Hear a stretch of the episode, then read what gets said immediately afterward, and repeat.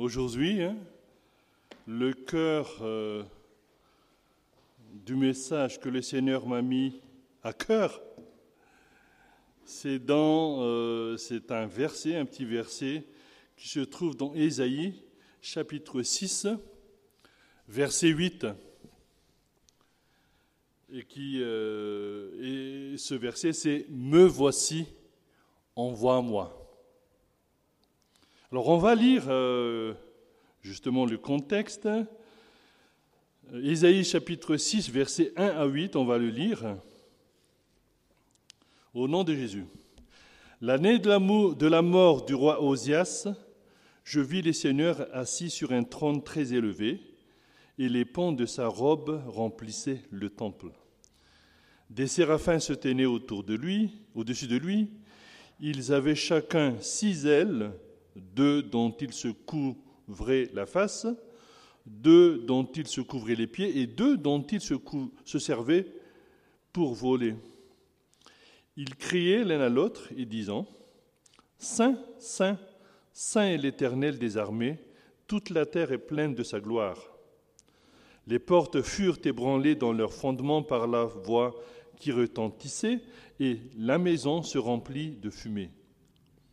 Alors je dis, Malheur à moi, je suis perdu car je suis un homme dont les lèvres sont impures, j'habite au milieu d'un peuple dont les lèvres sont impures, et mes yeux ont vu le roi, l'Éternel des armées. Mais l'un des séraphins vola vers moi, tenant à la main une pierre ardente qu'il avait prise sur l'autel avec des pincettes. Il en toucha ma bouche et dit, Ceci a touché tes lèvres ton iniquité est enlevée et ton péché est expié. J'entendis la voix du Seigneur disant, Qui enverrai-je et qui marchera pour nous? Et je répondis, Me voici, envoie-moi. Le contexte ici, c'est que nous sommes dans les années 740 avant Jésus-Christ et le peuple d'Israël traverse un moment critique suite à sa rébellion contre l'Éternel. Et du coup, l'Éternel, et du coup, ça a provoqué la colère et une menace même de Dieu. Et alors, le Dieu d'Israël aurait besoin d'un prophète, d'un prophète qui va annoncer à tout le peuple la venue d'un libérateur, l'Emmanuel, le Dieu Et ça, on peut le voir dans Ésaïe chapitre 7, verset 14. Et dans ce chapitre 6, justement, le jeune Ésaïe, ici, a eu cette vision dans laquelle il se trouve en présence de Dieu très saint. Et donc, devant la sainteté de Dieu, il se rend compte qu'il est indigne devant la grandeur de Dieu, il s'est rendu compte qu'il est un pécheur et que, voilà, il a compris aussi, comme on l'a vu tout à l'heure, que ses lèvres étaient impures et qu'il a habité au milieu d'un peuple dont les lèvres sont impures. Ça, c'est dans le verset 5. Mais dans le verset 7, Dieu lui permit d'expérimenter sa miséricorde sa grâce et son pardon, car un ange, un ange, un ange, donc c'est un séraphin, est allé prendre une pierre dans le feu de l'autel pour lui purifier les lèvres. Et à la demande de Dieu, verset 8, Dieu a dit, Qui enverrai-je Qui donc ira pour nous? Ou si vous voulez, qui sera notre porte-parole? Et Ésaïe répondit avec, euh, répond avec promptitude, Me voici, envoie-moi. Remarquez qu'ici, ici, c'est Dieu qui a pris l'initiative de purifier les péchés de Ésaïe par l'intermédiaire des anges. Hein. Et ici aussi, remarquez que c'est Dieu qui appelle. Alors, explication, qu'est-ce qui s'est passé? À cause de la purification Ésaïe se sentit poussé à répondre. Il comprit que Dieu cherchait des hommes prêts à consacrer leur vie à son service. Dieu cherchait des hommes prêts à parler aux autres de ce Dieu merveilleux. C'est pourquoi il a répondu, il a répondu, me voici, envoie-moi. Et nous, voulons-nous, voulez-vous être envoyés? Remarquez encore que, après qu'Esaïe ait crié, il a confessé son péché, quand il s'est rendu compte qu'il est indigne, qu'est-ce qui s'est passé? Il est rapidement racheté. Vous entendez? Rapidement racheté. Son iniquité est enlevée et son péché est expié. Et c'est ce que nous sommes. C'est ce que vous êtes. C'est ce que tu es. Un enfant de Dieu, purifié, élevé par le sang de Jésus. N'est-ce pas? Amen.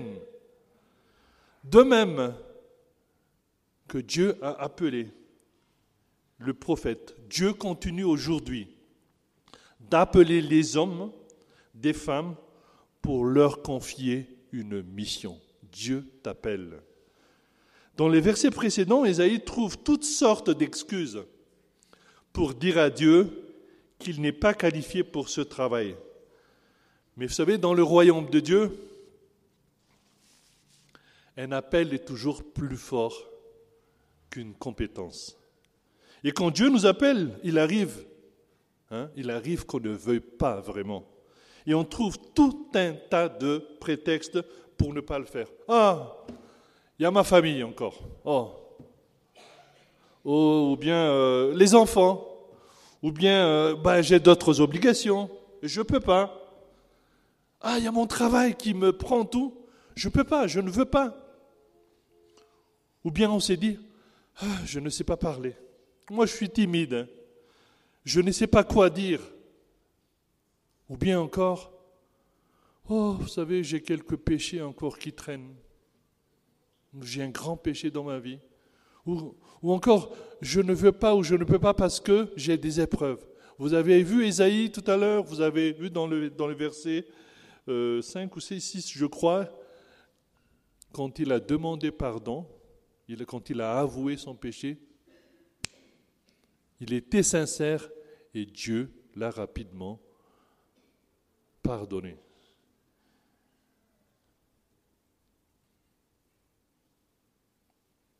Vous savez, c'est Dieu qui nous guide là où il veut. Et c'est à nous de nous rendre disponibles. Tout comme pour un médecin, un gendarme ou un pompier appelé en urgence, c'est notre empressement à réagir que Dieu recherche. Tenez, Abraham, Jacob, euh, Samuel, David, Ésaïe, tous ont un point commun. C'est quoi leur point commun? Tous ont dit, me voici. Tous ces grands ont dit, me voici. Et pourtant, ils ne sont pas aussi parfaits que ça. On va lire dans Exode, chapitre 4, versets 10 à 13. Exode chapitre 4, versets 10 à 13. Et ici, c'est Moïse, le grand Moïse. Moïse dit à l'Éternel, Ah Seigneur, je ne suis pas un homme qui ait la parole facile. Vous avez entendu? Et ce n'est ni d'hier, ni d'avant-hier, mais ni même depuis que tu parles à ton serviteur, car j'ai la bouche et la langue embarrassées. Est-ce que tu as la bouche et la langue embarrassées? Je continue. L'Éternel lui dit, qui a fait la bouche de l'homme? Hein? Et qui rend muet ou sourd, voyant ou aveugle N'est-ce pas moi l'Éternel? Verset 12. Va donc, je serai avec ta bouche et je t'enseignerai ce que tu auras à dire. Amen. Moïse dit, Ah Seigneur, envoie qui tu voudras envoyer. Le grand Moïse, il avait la langue embarrassée. On va voir Jérémie. Chapitre 1, versets 6 à 9. Jérémie, je réponds, je répondis. Ah Seigneur éternel, voici, je ne sais point parler, car je suis un enfant. Et l'Éternel me dit, ne dis pas je suis un enfant, car tu iras vers tous ceux auprès de qui je t'enverrai et tu diras tout ce que je t'ordonnerai. Ne les crains point, car je suis avec toi pour te délivrer, dit l'Éternel. Je suis avec toi pour te délivrer. Puis verset 9, puis l'Éternel étendit sa main et toucha ma bouche. Et l'Éternel me dit quoi? Voici, je mets mes paroles dans ta bouche. Voici, je mets mes paroles dans ta bouche. Vous savez, Abraham aussi a dit, me voici. Lorsque l'ange de l'Éternel, Dieu l'appelait, on peut trouver ça dans Genèse chapitre 22, verset 11. Abraham aussi a dit, me voici. Dieu t'appelle aujourd'hui. Me voici, envoie-moi. Me voici veut tout simplement dire, Seigneur, je suis disposé, je suis prêt. Peut-être que on n'est pas prêt, prêt mais je veux y aller. C'est ça l'essentiel. Peut-être que tu n'es pas prêt, mais tu veux y aller, parce que le Seigneur t'appelle. Envoie-moi. Envoie-moi veut dire aussi je suis disponible. OK? Là où tu veux que j'aille, je suis disponible, Seigneur. Envoie-moi pour faire quoi exactement, justement? La réponse, on a vu que c'est pour annoncer la venue du Messie dans la personne de Jésus. Et donc, envoie-moi pour évangéliser. En grec, les termes utilisés pour le mot évangéliser, qui vient du mot évangile, signifient trois choses dans le Nouveau Testament. Évangéliser, c'est aussi annoncer la bonne nouvelle. Évangéliser, c'est proclamer la grâce de Dieu manifestée en Christ. Proclamer. Et évangéliser, c'est aussi témoigner ou apporter un témoignage. Et donc, à évangéliser, c'est annoncer, proclamer et témoigner. Dans Marc, chapitre 16, verset 15, il est dit, Allez par tout le monde entier et prêcher la bonne nouvelle à toute la création. Et vous, savez aussi que dans Matthieu 28, 11, il est dit allez faire des disciples. Vous savez, dans les expressions envoie-moi et allez, envoie-moi et allez, il y a une idée de partir. N'est-ce pas? De sortir de chez soi. Et chez soi, c'est notre foyer, mais c'est aussi notre église, ce bâtiment. Sortons de cette église pour aller évangéliser. Et on y va dans le but d'amener les gens au Seigneur. Envoie-moi pour annoncer la bonne nouvelle du salut. En effet, le Seigneur, l'Éternel, veut qu'à travers toi, à travers moi, à travers les hommes et des femmes que soient délivrés de l'emprise du malin et de l'aveuglement spirituel des gens, qu'ils soient sauvés de la mort spirituelle. Et c'est ça la bonne nouvelle. C'est le salut à la vie éternelle en Jésus-Christ. Envoie-moi pour annoncer la bonne nouvelle.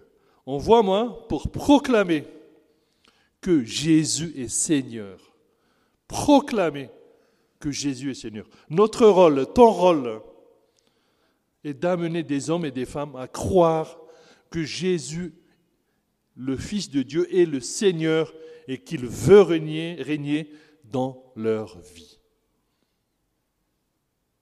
Envoie-moi pour témoigner. En effet, Dieu cherche des témoins qui marchent pour lui et qui font passer son message à notre génération d'aujourd'hui. Il cherche des volontaires disponibles. Vous savez, il y a deux façons de témoigner. La première, d'après la Bible, dans 1 Pierre de 12, c'est d'avoir une bonne conduite au milieu des païens. Ça, c'est la première façon de témoigner. Avoir une bonne conduite. Comme dans Matthieu, dans, dans Matthieu 5, chapitre 5, verset 13 à 16, il est dit, puisque vous êtes le sel de la terre, vous êtes aussi la lumière, que votre lumière luise ainsi devant les hommes, afin qu'ils voient vos bonnes œuvres et qu'ils glorifient votre Père qui est dans les cieux. Une bonne conduite. Les gens vont voir cela, ils vont glorifier notre Père. La seconde façon, de témoigner, c'est de raconter les bienfaits de Dieu que Dieu a fait dans notre vie. Témoigner, c'est aussi raconter. Il y a des choses, beaucoup de choses, de bienfaits que Dieu a fait dans ta vie, dans ma vie. Raconte-les. Le témoignage est important. Il y a un enfant de Dieu qui ne témoigne pas d'une manière ou d'une autre sa foi, se prive lui-même de manifester en réalité de qui il est vraiment. Si tu ne témoignes pas, tu te prives de cela. Ne pas témoigner de ta foi, c'est te priver toi-même de montrer comment Dieu agit de manière extraordinaire dans ta vie personnelle. Quand tu ne témoignes pas, Dieu n'est pas glorifié. En résumé, en résumé donc de ce que je viens de dire, envoie-moi pour évangéliser, si envoie-moi pour annoncer le salut en Jésus, proclamer sa sonnerie et témoigner pour lui. Pourquoi évangéliser? Vous dites c'est évident. C'est évident, mais euh, le mieux c'est qu'on voit ce que la parole de Dieu dit. Pourquoi évangéliser? Tout homme a besoin d'être sauvé. Tout homme, toute communauté et toute l'humanité a radicalement besoin de lui parce qu'il est la lumière du monde. Jean 8, 12. Et parce que nul ne va au Père que par lui. Seul Jésus est le chemin, le chemin, pas un chemin. Vous le savez, la vérité, pas une vérité, et la vie, pas une vie. Jean 14, 6. Dieu veut que tous les hommes, tout homme soit sauvé et parvienne à la connaissance de la vérité. Ça, c'est la volonté de Dieu dans 1 Timothée, chapitre 2, verset 3. Vous savez, il n'y a qu'à ouvrir les yeux. Partout, vous sortez, vous ouvrez les yeux, et vous allez voir la misère.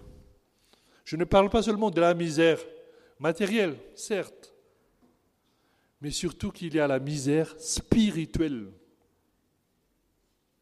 C'est vrai que beaucoup de malgaches vont à l'église, mais ont-ils vraiment la vie? Ont-ils réellement la vie éternelle? Est-ce que ces gens connaissent Jésus réellement comme leur Seigneur et leur Sauveur? Et vous savez de quoi je parle. Pourquoi évangéliser? Parce que Dieu veut, sauver des gens, mais parce qu'il y a de la joie dans le ciel. Amen. Ça, c'est la parole de Dieu aussi.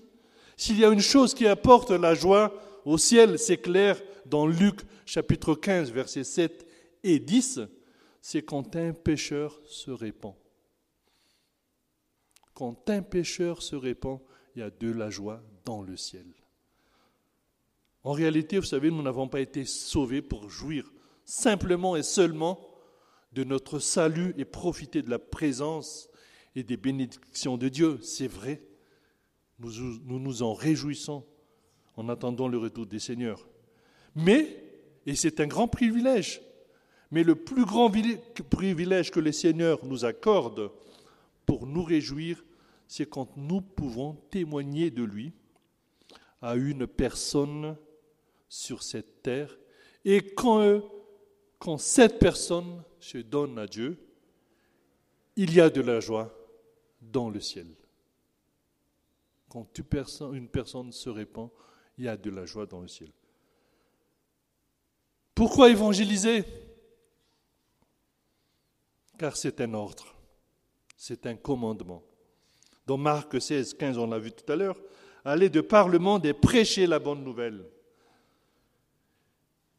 C'est un ordre, il ne faut pas attendre d'avoir envie.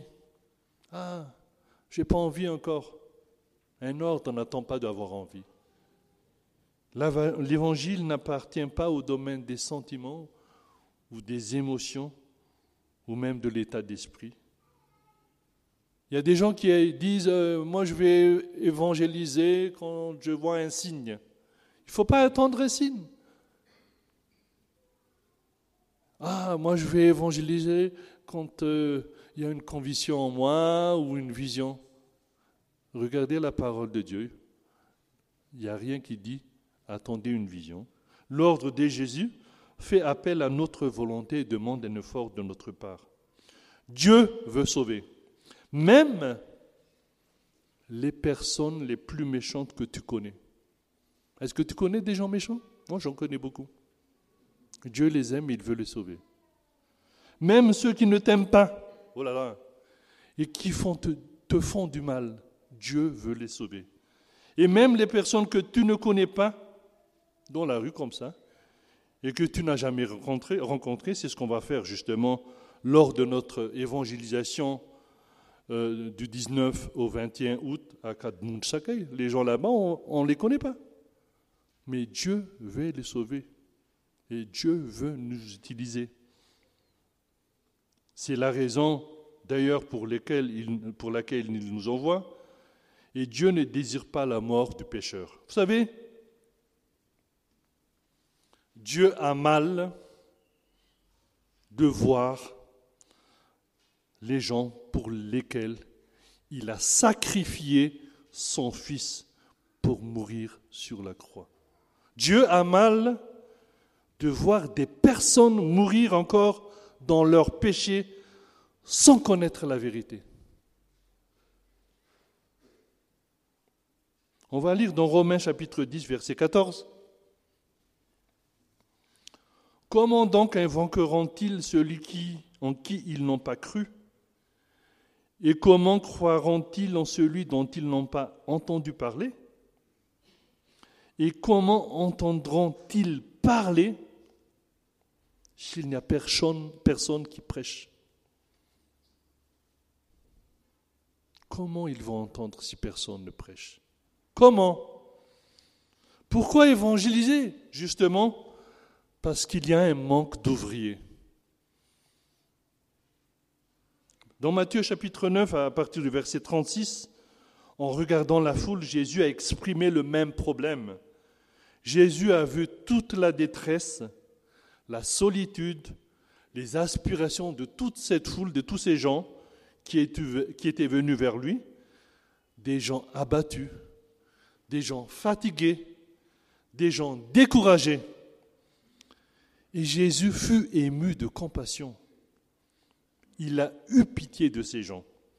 Et il était le seul à répondre à leur attente. Il les a vus comme des brebis qui sont sans soin, sans berger pour les nourrir. Alors, qu'est-ce qu'il a dit Jésus? Matthieu 9. Ben, il a dit, il y a un problème. Il y a un problème. Il y a toute une foule. Il y a des gens là qui sont là. Mais il y a peu d'ouvriers. Priez donc le maître d'envoyer des ouvriers dans la moisson. Matthieu chapitre 9, versets 37 à 38. Puis enfin, Dieu confie. Il envoie et il confie. Lui qui est Dieu, très haut, très saint, nous fait confiance et nous invite à être ses collaborateurs. Dieu t'invite à être son collaborateur. Dans Jean chapitre 20, verset 21, Jésus leur dit de nouveau, je vais le lire, La paix soit avec vous, comme le Père m'a envoyé. C'est Jésus qui parle là. Comme le Père m'a envoyé, moi aussi, je vous envoie. Le Père m'a fait confiance, moi aussi, je te fais confiance.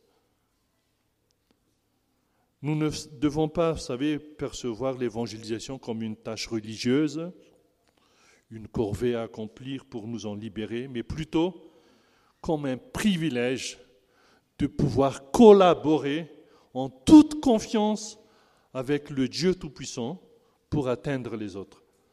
Donc acceptons sa confiance et croyons à la hauteur. Et soyons à la hauteur. Excusez-moi. On va lire dans Actes, chapitre 26, versets 17 à 18. Jésus a dit à Saul, je t'ai choisi du milieu de ce peuple et du milieu des païens, vers qui je t'envoie, afin que tu leur ouvres les yeux pour qu'ils passent des ténèbres à la lumière et de la puissance de Satan à Dieu, pour qu'ils reçoivent par la foi en moi le pardon des péchés et l'héritage avec les sanctifiés.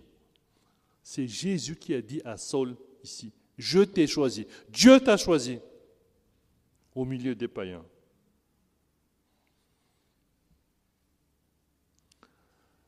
Vous savez ce que Jésus cherche?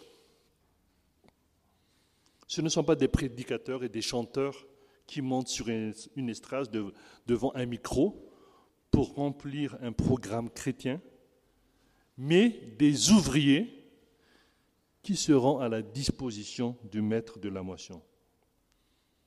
Des ouvriers, des moissonneurs.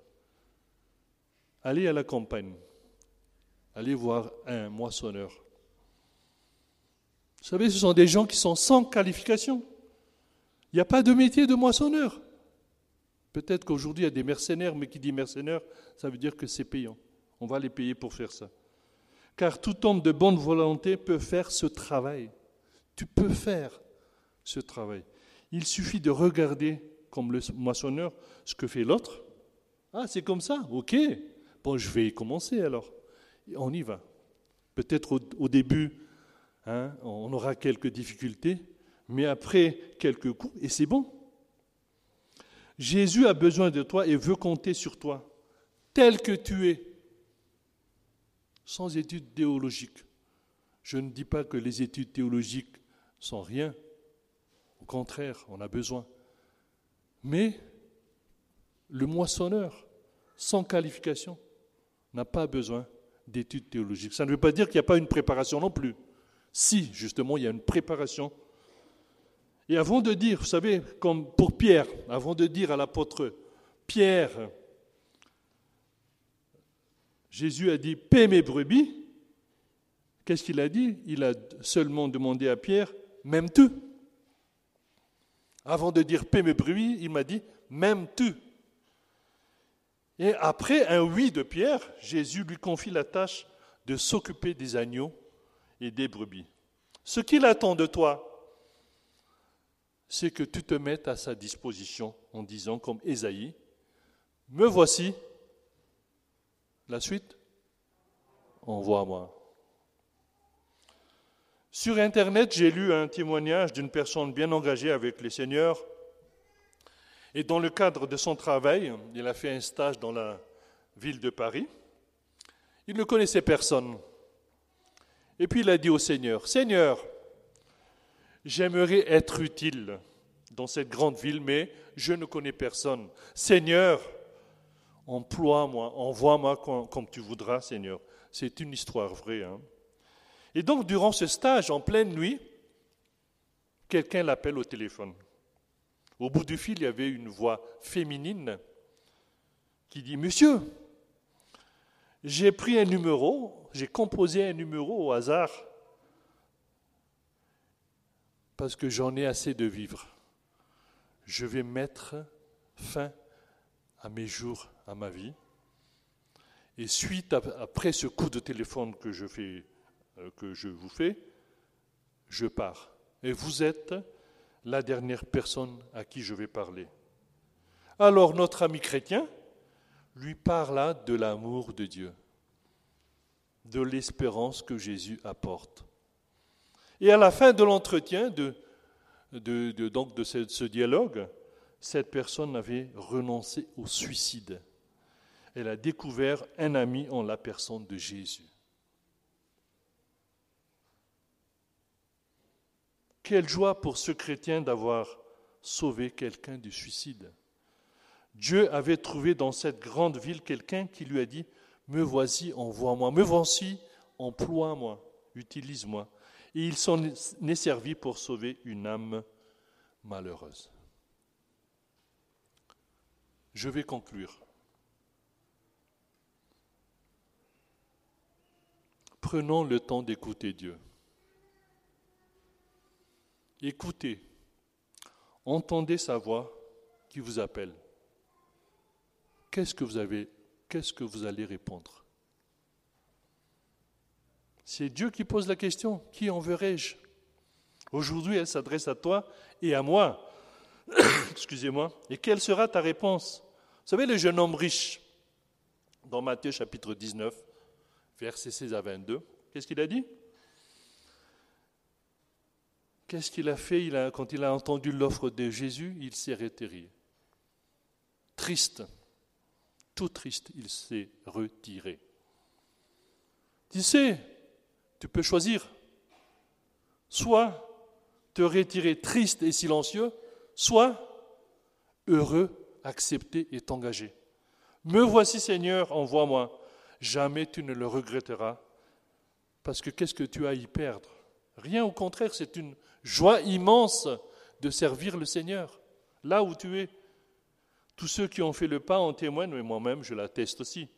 C'est pourquoi nous avons le devoir de témoigner, d'évangéliser.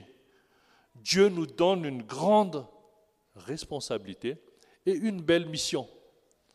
Jésus nous a donné l'ordre de prêcher parce que la moisson est grande et qu'il y a peu d'ouvriers. Aujourd'hui, prenez l'engagement de consacrer votre vie au service de Dieu. C'est la chose, je crois, qui est la plus importante sur cette vie. Servir Dieu. C'est vrai que nous sommes occupés dans tout ce que nous faisons, dans nos activités, dans nos entreprises, dans nos euh, études, etc. Et ça nous prend du temps. Mais moi, je vous dis la parole de Dieu claire consacré à servir Dieu est la plus le plus, et la chose la plus importante. Acceptez d'aller où il voudra vous envoyer. On va prier? On va prier. Seigneur, merci pour euh, ta parole. Seigneur, merci pour euh, le fait que tu nous interpelles. Et Père, quelle joie de t'appartenir. Quel privilège aussi de te connaître personnellement. Merci Jésus. Merci Seigneur, et nous voulons nous consacrer notre vie, nos talents et nos ressources pour toi. Comme on l'a vu tout à l'heure, nous sommes là. Me voici. Envoie-moi, Seigneur. Seigneur, nous croyons que tu as un appel pour moi, pour nous, pour notre vie, et que tu vas nous le montrer et nous accompagner. Aide-moi, Seigneur. Aide-nous, Seigneur, à accueillir ta parole et répondre à cet appel. Me voici, envoie-moi, tout simplement. Saint-Esprit, inspire-nous. Montre-nous où nous devons intervenir dans notre cercle familial peut-être, dans notre entourage du travail, dans notre voisinage, euh, dans le quartier ou n'importe où, Seigneur, mais guide-nous, Seigneur. Et merci, Seigneur, pour la joie de te servir. Et à toi soit la règne, le règne, la puissance et la gloire. Amen.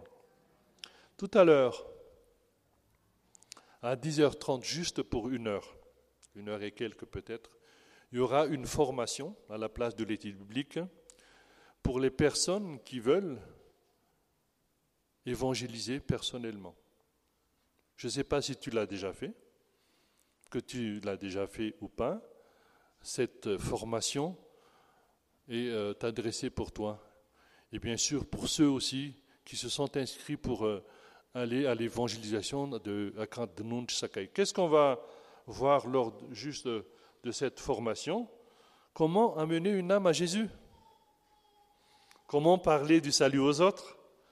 D'une manière personnelle Donc si cela t'intéresse, c'est tout à l'heure, à 10h30, c'est juste une petite heure. Amen.